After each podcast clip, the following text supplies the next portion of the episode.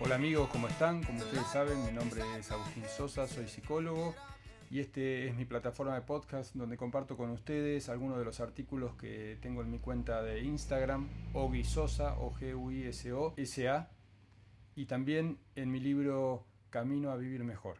Hoy vamos a tratar un tema que es muy importante porque es un sentimiento que sin darnos cuenta nos atraviesa enteros en el día a día.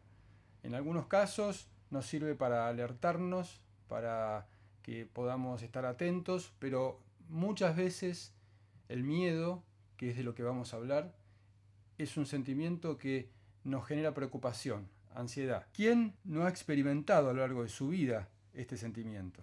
A veces de frente, otras disfrazado, complejos, vergüenzas, timidez, miedo a fracasar, a no ser querido, a quedar solo, miedo a perder, miedo a sufrir y sufrir por no enfrentar el miedo, instantes donde nos llenamos de temor o largas etapas de la vida conducidas por este sentimiento.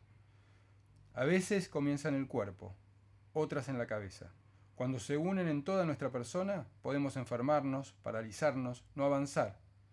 Miedo, miedo, miedo. No nos permite confiar o volver a confiar nos separa dentro nuestro y nos distancia de lo que más queremos. Nos llena de pensamientos negativos, preocupación, ansiedad. Hace que nuestra confianza esté fuera de nosotros, que dependa de los acontecimientos, de las cosas que nos pasan, de que nos vaya bien. Nos hace escapar y también nos lleva a querer atrapar y encerrar lo que amamos por miedo a perderlo. No nos permite relajarnos, estar en paz. ¿Podemos hacer algo frente al miedo? Respirar, meditar, orar, no pensar ocuparnos y distraernos, compartirlo con otras personas para que no se almacene en nosotros y se vuelva intolerable.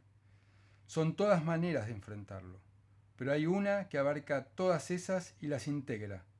La contraparte del miedo es el amor, entendiendo el amor en este caso como una actitud positiva frente a todo lo que vivimos, una actitud que nos lleva a tomar la vida de tal manera que sabemos que es hoy, que no es cuando tenga dinero, ni cuando baje de peso, ni cuando esté en pareja, ni cuando me quede solo. Muchas de esas son postergaciones que vienen desde el miedo. Es hoy y es ahora. Es importante saber que podemos equivocarnos y volver a empezar, que los errores nos hacen mejores, que nos enseñan para la próxima vez, que movernos hacia lo que anhelamos es mucho mejor que desearlo, pero no animarnos a buscarlo, que nadie nos está mirando tanto como creemos es cada uno el que se hace cargo de su propia vida. Que las cosas más importantes que logramos son cuando vamos hacia ellas. Busquemos dentro nuestro esta fuerza. Existe, está, nació con nosotros. Los invito a dejar de justificarnos y avanzar hacia lo que realmente queremos.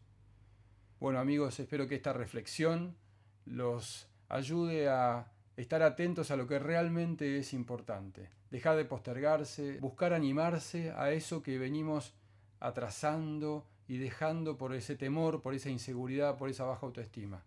Nadie, como les dije antes, nos mira tanto como para que estemos pendientes de equivocarnos por la mirada ajena. Les dejo un abrazo y nos vemos en el próximo podcast.